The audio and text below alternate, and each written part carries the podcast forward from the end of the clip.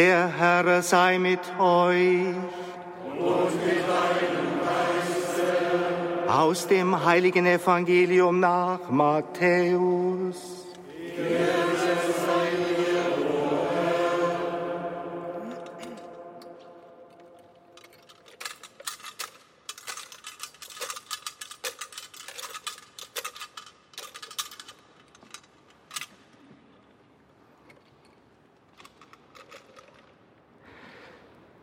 In jener Zeit, als Jesus in das Gebiet von Caesarea Philippi kam, fragte er seine Jünger, für wen halten die Leute den Menschensohn?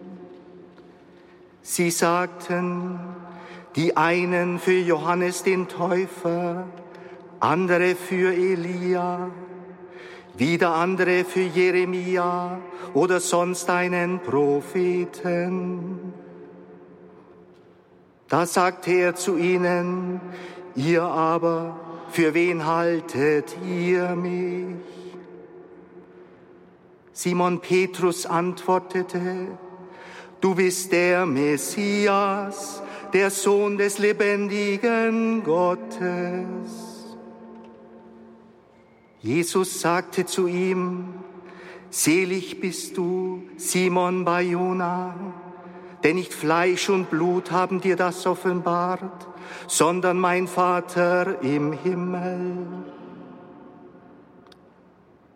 Ich aber sage dir, du bist Petrus der Fels, und auf diesen Felsen werde ich meine Kirche bauen und die Mächte der Unterwelt werden sie nicht überwältigen. Ich werde dir die Schlüssel des Himmelreichs geben. Was du auf Erden binden wirst, das wird auch im Himmel gebunden sein. Und was du auf Erden lösen wirst, das wird auch im Himmel gelöst sein.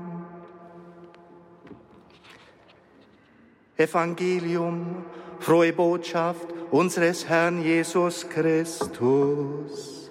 Lob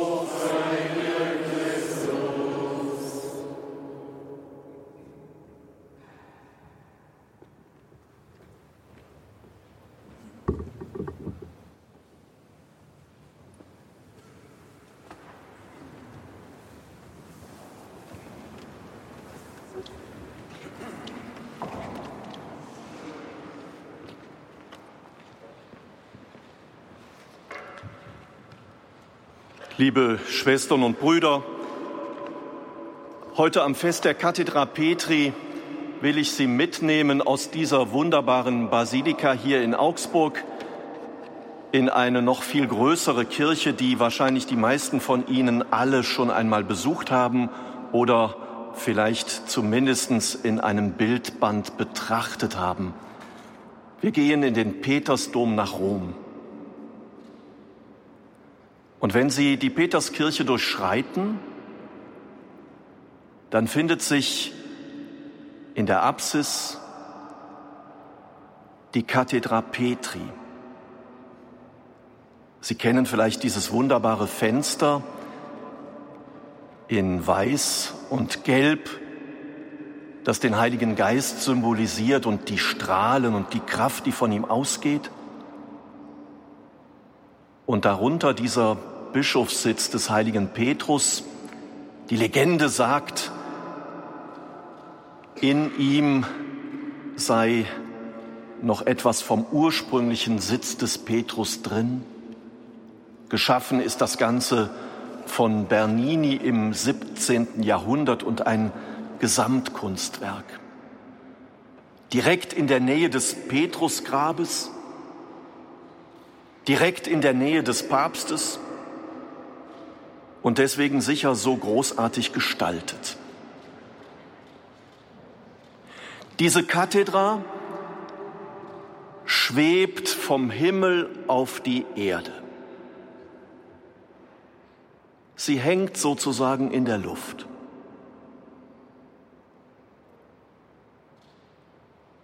und ist eine Interpretation, jedenfalls für mich, dieses Wortes, das wir eben im Evangelium gehört haben. Nicht Fleisch und Blut haben dir das offenbart, sondern mein Vater im Himmel. Das, was von einer Kathedra verkündet wird, das, was Petrus und alle Bischöfe zu verkünden haben, kommt sozusagen nie allein von unten, sondern muss immer diese Perspektive von oben im Blick haben. Das unterscheidet wahrscheinlich die Kathedra von jedem Katheder. Da wird große menschliche Weisheit verkündet, geniale Gedanken. Aber die Kathedra verpflichtet dazu, die Perspektive Gottes einzunehmen und ins Wort zu bringen. Immer wieder neu. Mir wird das auf meiner eigenen Kathedra im Hamburger Mariendom sehr deutlich. Die ist nun modern aus dem Jahr 2008. Aber sie ist weit größer, als für eine menschliche Person nötig wäre. Und wahrscheinlich sind die meisten Bischofsstühle in unseren Bischofskirchen viel größer, als die Praktikabilität notwendig erscheinen ließe. Und das nicht nur, damit sie in so große Kirchen eingebettet sind und ästhetisch gut einpassen, sondern weil das, was da verkündet werden soll, immer den Horizont dessen um ein Vielfaches übersteigt, wie das eben diese Kathedra in ihrer Größe zum Ausdruck bringt. Und in Hamburg ist in meinem Rücken ein rotes Band, das in zwölf Felder eingeteilt ist. Das macht mir spürbar, es geht um den Glauben, den die Apostel verkündet haben und den jeder Bischof weiterzutragen hat. Und der rote Farbton erinnert mich, dass die Apostel dafür ihr Leben eingesetzt haben.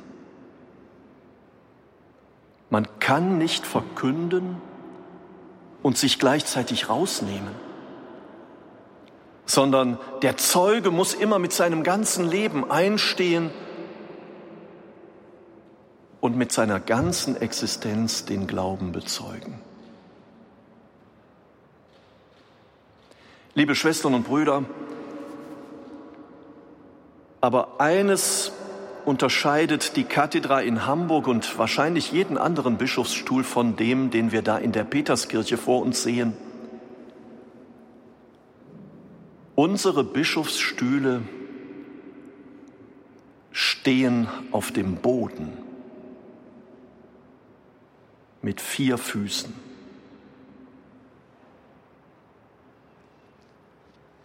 Und das verpflichtet mich auch. Du kannst und darfst als Bischof nicht im luftleeren Raum schweben. Du sollst dich nicht abheben von den Menschen, sondern du bist Bischof mitten im Leben. Und manchmal habe ich den Gedanken, eine Kathedra in der Bischofskirche ist das eine, da sitze ich bei feierlichen Gottesdiensten, aber wie oft sitze ich auf der Kathedra des Lebens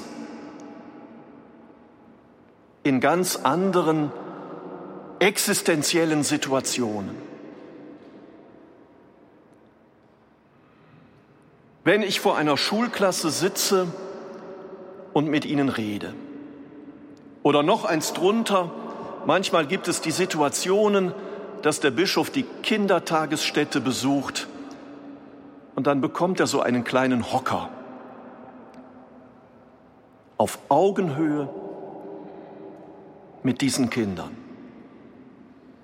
und hoffentlich nicht von oben herab.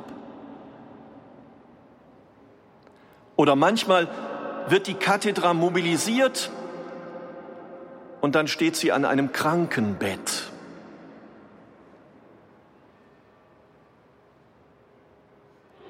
Manchmal im Rathaus, in der Gesellschaft und in der Politik. Und da gilt es zuallererst zu hören. Wir sind gut beraten, vor aller Verkündigung zu hören. Und zwar nicht nur auf die Stimme von oben, sondern erst recht auf die Stimme dieser Welt und dieser Menschen. Die gilt es immer im Ohr zu haben. Und wehe, wir werden da taub. Und liebe Schwestern und Brüder, die Kathedra mitten im Leben verändert auch den, der auf ihr sitzt und der verkündet.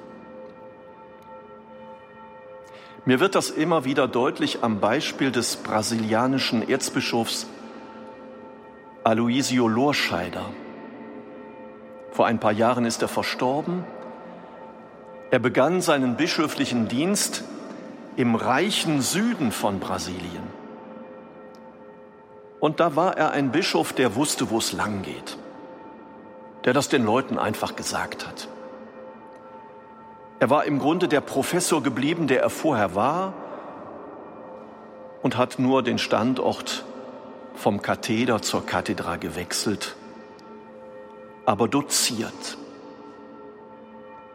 Und dann wurde er 73 in den armen Norden von Brasilien versetzt und damit wurde Kardinal Lorscheider ein anderer Bischof, ein anderer Gläubiger, ein anderer Theologe. Er war dann der Hörende, der nur noch redete, wenn er gefragt wurde. Und der mit seinen Worten sehr gewählt und zurückhaltend umging. Und immer wieder bewegt mich ein Satz, ein Gedanke, den er zu Wort gebracht hat. Es ist notwendig, den sozialen Ort zu ändern, um auch die Kirche und die Theologie ändern zu können. Wenn sich ein Priester inmitten seines Volkes stellt, dann ändern sich seine Themen, seine Worte, seine Beispiele, die er benutzt, das Denken darüber, was wichtig ist und was nicht.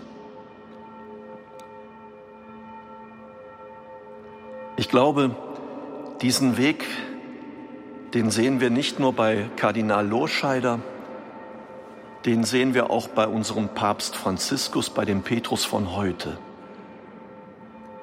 der uns hier auffordert, an die Ränder zu gehen, in die Peripherien, zu den Armen. Und das sind die existenziellen Orte, von denen aus sich Theologie auch heute weiterentwickelt. Und liebe Schwestern und Brüder, so muss der Bischof immer mit seinen beiden Ohren auf Gottes Stimme und auf die Stimme der Menschen hören und versuchen beides zusammenzubringen. Nur wenn er über diese Stereofunktion verfügt, wird es gelingen, den Auftrag, der an Petrus ergangen ist, weiter fortzusetzen stärke